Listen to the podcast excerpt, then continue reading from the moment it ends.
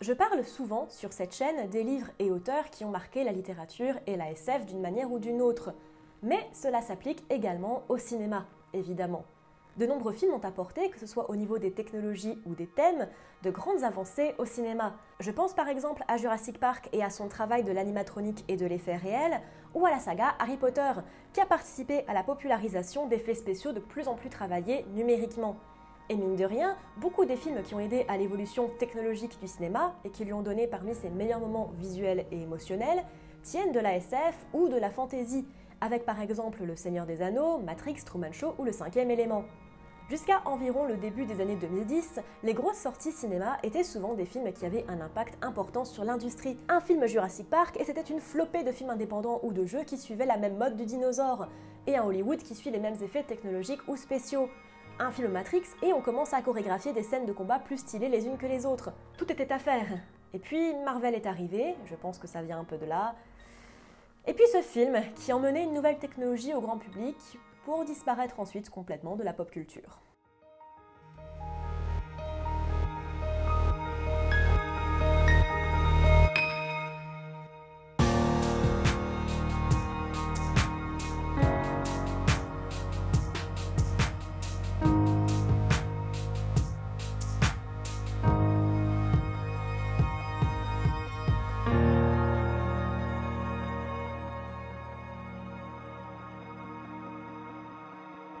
Il est difficile de nier l'impact que peut avoir et a l'industrie du cinéma. Certains films ont eu un tel effet sur les spectateurs qu'ils sont véritablement rentrés dans leur vie, pas seulement en tant que film qui a bien fonctionné et généré de l'argent, mais vraiment comme morceau de pop culture. Qui n'a jamais dit que la force soit avec toi? Nom de Zeus, Marty! Je ne pense pas qu'il y ait de bonnes ou de mauvaises situations. Et qui n'a pas construit parfois des conversations ou des amitiés, des relations entières autour d'un morceau de pop culture, d'un film, d'une série, d'une vidéo YouTube, d'un jeu vidéo, qui a modelé nos générations? On pourrait croire que tous les grands films, ceux qui ont cartonné au box-office, ont plus ou moins eu ce genre d'effet, au point où tout le monde, peu importe l'âge, sait à peu près de quoi on parle quand on cite le nom ou une ligne de dialogue, ou sifflote la musique. Et pourtant, le film dont on va parler aujourd'hui montre bien qu'on peut avoir fait du bruit pour disparaître ensuite complètement sans laisser pratiquement aucune trace sur cette fameuse pop culture. Bonjour à tous, je suis Noémie, bienvenue sur Horizon Universe. Aujourd'hui, nous allons tenter de décrypter un des mystères du cinéma SF pour moi, qui est l'évanouissement quasi total du film Avatar de la pop culture. En gros, la question est comment un film qui a généré autant de cash peut à ce point ne pas avoir d'impact sur le paysage audiovisuel? Vous allez sans doute me dire que j'y vais un petit peu fort, Avatar étant un film qui a non seulement pété le box-office, mais qui aurait quand même laissé une trace sur le cinéma en tant qu'industrie. Je reviendrai plus tard sur cette fameuse trace à double tranchant, mais je voudrais étayer un petit peu plus avant de me lancer dans le vif du sujet sur ce que j'entends par trace dans la pop culture. Je ne parle pas ici de la vague qui a suivi de films en 3D ou des acteurs en motion capture, mais vraiment ce qui est resté pour le public d'Avatar dans les esprits. Seriez-vous capable de chanter la chanson d'intro ou le thème d'un des personnages? De me ressortir les lignes de dialogue mémorables, la dernière fois que vous avez vu un mème ou un post Facebook avec ce film? Non, moi non plus, et c'est ce pourquoi j'ai décidé de faire cette vidéo. Maintenant que c'est réglé, décryptons ensemble cette sensation qui, comme un vin moyen, a disparu sans laisser derrière nous.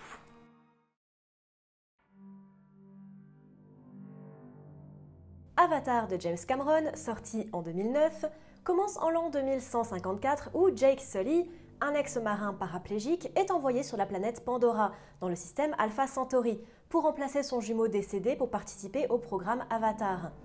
Le programme consiste en la création d'hybrides entre les humains et les navis, la race humanoïde indigène à Pandora, afin de rentrer plus facilement en contact avec eux. En effet, il se trouve que Pandora est riche en unobtanium, un minéraux précieux et crucial dans la résolution de la crise énergétique terrestre. Un gisement d'unobtanium très important se trouve sous les racines de l'arbre abritant un des clans de Navi, les Omaticaya, d'où la nécessité du programme Avatar. Le but est de déplacer le clan pour accéder aux minerais. Jake, donc, qui a le même génotype que son jumeau, serait capable de piloter son avatar à distance, via une sorte de pod de stase. Quand un humain n'est pas connecté, l'avatar plonge dans une sorte de coma. À son arrivée, il comprend vite qu'il ne remplira pas le rôle de son frère, qui était scientifique. Mais pas le choix, les avatars coûtent trop cher. Donc il se fait embarquer dans une mission d'exploration avec Grace Augustine, incarnée par Sigourney Weather, et Norman redécouvrant la joie de pouvoir à nouveau se servir de ses jambes. Vous vous rappelez quand j'ai dit que les avatars étaient chers, hein? Ouais, même pas de traceur pour réussir à retrouver Jake, qui s'est perdu dans la jungle après qu'une panthère à plumes les ait surpris. Il manque de se faire tuer par des hyènes, également à plumes, mais se fait sauver par une jeune Navi, Neytiri, également à plumes, interprétée par Zoé Saldana. Elle parle un peu l'anglais, ayant fait partie de l'école d'Augustine, qu'une scène coupée nous apprend avoir été un échec. Elle lui dit de partir, mais après une manifestation d'Eiwa, la divinité de la nature des Omaticaya, sous forme de méduse de l'air trop cute, elle l'emmène auprès de son clan, les Omaticaya. Elle présente Jake à Tsahik, sa mère, et à son père, le chef du clan, qui lui ordonne d'apprendre à Jake leurs us et coutumes. Jake se réveille dans son pod et rapporte ses découvertes à Augustine, et séparément au chef de la sécurité militaire, le colonel Quaritch, qui lui demande donc d'infiltrer le clan. Jake vit donc une double vie, apprenant la langue et les habitudes des Omaticaya, et en devenant un lui-même lorsqu'il prend le contrôle d'un dragon, également à plumes, un Nikran. Il devient de plus en plus proche de Naitiri jusqu'à coucher avec elle devant Eiwa, un arbre avec des lianes qui peuvent se connecter à la tresse des navis, ce qu'ils utilisent également pour les chevaux à plumes et les dragons, je rappelle, à plumes. Ce qui ne va pas aider leur cas, Neytiri étant promise à Tsutei, un jeune chef de guerrier qui ne peut pas blairer Jake. Jake ne rapportant plus de rapports et ne supportant plus les plans de Quaritch, il part avec Augustine, Norman et la meuf de Fast and Furious dans les montagnes, qui ressemblent furieusement à du Final Fantasy et aux montagnes en Chine. Mais Quaritch et Parker, un enculé de capitaliste t'as vu, décident que c'est fini les conneries de hippie et envoient l'artillerie lourde pour exploser l'arbre maison des Omaticaya, qui ne peuvent rien faire face à cette force.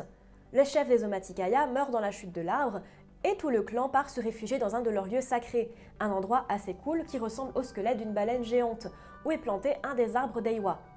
Jake, rejeté par Neytiri, décide de les aider en prenant le contrôle d'un méga Ikran, Toruk Makto, un Ikran tuné avec des flammes t'as vu. Il rallie les Omaticaya pour se défendre et tous vont demander de l'aide aux autres clans des alentours, qui décident tous d'accepter, comme de par hasard, mais c'est ok. Il déménage encore une fois son corps au fond de la jungle, mais Grace est blessé dans la fuite et meurt alors qu'il tentait de mêler son esprit et son avatar. Parker et Quaritch, qui surveillaient tout ce petit monde, décident encore une fois que ça suffit les conneries hippies et lancent une attaque contre le lieu sacré. Plusieurs personnages, dont Trudy et Tsutei, meurent, et quand tout semble perdu, Eiwa slash la nature slash l'univers me demande pas j'en lance les animaux contre les hommes, dont les dragons à plumes, les panthères à plumes et les rhinocéros à plumes. Neytiri tue Quaritch et les hommes, vaincus, partent de Pandora alors que Jake transfère son esprit dans le corps du Navi.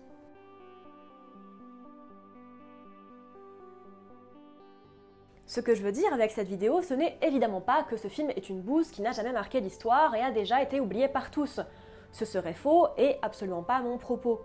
En fait, je pense que le véritable problème d'Avatar, entre guillemets, c'est qu'il a été marketé comme une expérience plus que comme un film. Quelque chose à expérimenter au cinéma et pas forcément ailleurs. Pas seulement pour la 3D, je ne l'avais même pas vu comme ça à l'époque pour la première fois, mais pour le grandiose de ses visuels. En fait, le film a été vendu purement sur le fait qu'il soit beau. On est en droit de se demander pourquoi. Peut-être parce qu'ils étaient conscients que l'histoire était relativement simple et du déjà vu ce qui n'est pas un mal en soi, beaucoup d'histoires peuvent faire penser à d'autres sans pour autant être totalement dénuées d'originalité. Ou alors parce qu'ils savaient pertinemment que le public ne venait pas pour ça. Personne n'a été émerveillé par Avatar au point de vouloir faire vivre le film après le film. Et ça, je pense que c'est ce qui parle le plus. Sérieusement, où est l'univers étendu Avatar? Où sont les dessins animés, les comics, les jouets, les livres Avatar? Où sont les t-shirts, les tasses, les franchises de jeux vidéo sur toutes les dernières consoles? Et vraiment, où sont les références culturelles à Avatar dans nos vies quotidiennes? Et c'est vraiment ça que je veux dire quand je dis que le film a été oublié. Personne, ni les équipes de prod, ni les fans, n'a essayé de faire vivre l'univers du film autour du film. Je veux dire, rendez-vous compte, Avatar est, selon les sources, le cinquième film le plus rentable de l'histoire du cinéma en termes de tickets vendus. Ça le place à côté de Jurassic Park, de Star Wars, du MCU et de Back to the Future. Pour vous faire une idée, des films et des franchises que tout le monde connaît et qui ont véritablement laissé des traces dans la pop culture. Un film qui peut se placer calmement à côté du plus gros succès d'Hollywood, mais qui a si peu de personnes désirant le faire vivre. Et j'ai envie de dire, c'est le principe de beaucoup de succès de la SF et de la fantasy. Les fans ont envie de vivre dans cet univers. Regardez le nombre de goodies et fanfiction Harry Potter. Et pourtant, rien, Avatar a été vu parce que c'était le film de SF à voir à ce moment-là, un des premiers, sinon le premier film en 3D grand public, un film de spectacle. Et c'est tout. Le problème, c'est qu'un film beau ne suffit pas en soi. Si on sort des effets spéciaux, qui sont tout à fait impressionnants, il n'y a pas de souci là-dessus, surtout sur le rendu des émotions des navis, eh bien l'histoire est basique.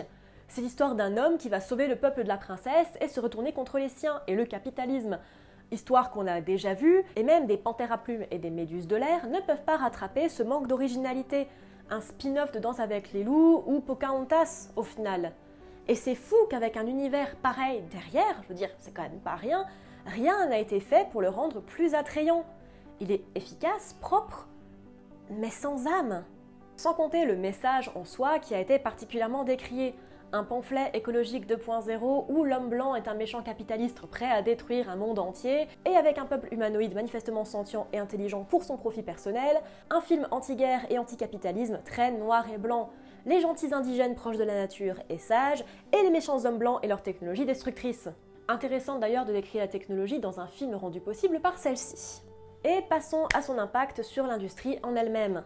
Avatar a été le premier film en 3D, sinon le seul, à vraiment utiliser la 3D dans son storytelling, et à le faire de manière et astucieuse et propre. Malheureusement, ce que ça a pris à Hollywood, c'est qu'on pouvait vendre les tickets beaucoup plus cher. Et allez, il a aussi participé à la diffusion de l'IMAX. Et pour faire un petit retour vers le film, je dirais qu'un de ses problèmes principaux, eh ben, c'est son héros plutôt son interprète. C'est une réalité sûrement malheureuse, mais les acteurs sont souvent ceux qui doivent porter le film aux yeux du grand public. Et là où tout le monde est attaché à Chris Hemsworth, Chris Evans ou Tom Hiddleston, tout le monde, et je dis bien tout le monde, se fout de Sam Worthington. Et il n'y a qu'à voir l'état de sa carrière qui s'est littéralement arrêté après Avatar, un film de James fucking Cameron. Alors je ne suis ni actrice ni spécialiste, mais le gars n'était clairement pas le meilleur choix de casting. Il est oubliable, pas vraiment doué pour sortir ses lignes, et il a beau être le personnage principal, il n'a aucun charisme. Même Zoé Saldana, qui est quand même bien planquée derrière du CGI, a plus d'expressions faciales, et je ne parle même pas de Sigourney Weaver, qui fait clairement ce qu'elle peut avec ce qu'elle a. Le seul acteur qui a l'air d'à peu près s'en sortir, c'est Stephen Lang, qui joue le colonel Miles Quaritch. Et c'est plus du cabotinage archétypal qu'autre chose. Les personnages, en règle générale, étaient archétypaux et franchement fades, l'histoire en elle-même étant archétypale et fade. Le film n'a juste pas réussi à créer un lien émotionnel et qui nous liait à l'histoire et aux personnages, comme Star Wars ou les Avengers l'ont fait.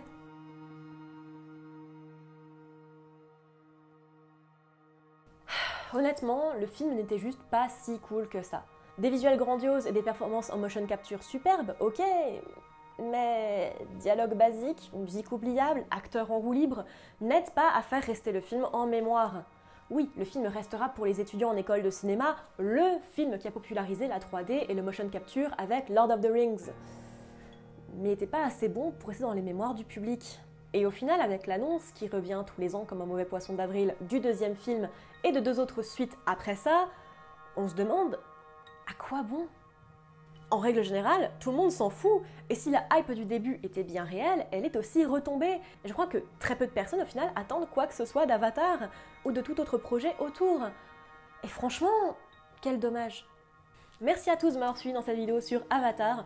Je sais que j'ai pas forcément de faire des amis encore une fois, et voilà, c'est ce que je ressens par rapport à ce film. N'hésitez pas à me dire vos réactions par rapport à tout ça en commentaire. Merci encore une fois aux tipeurs qui participent au Tipeee, ça me fait trop trop plaisir et franchement ça m'aide beaucoup. N'hésitez pas à aller voir tout ça dans la barre d'infos. Je vous laisse également mes réseaux sociaux si vous voulez aller y faire un petit tour. Moi je vous dis à très bientôt dans l'univers.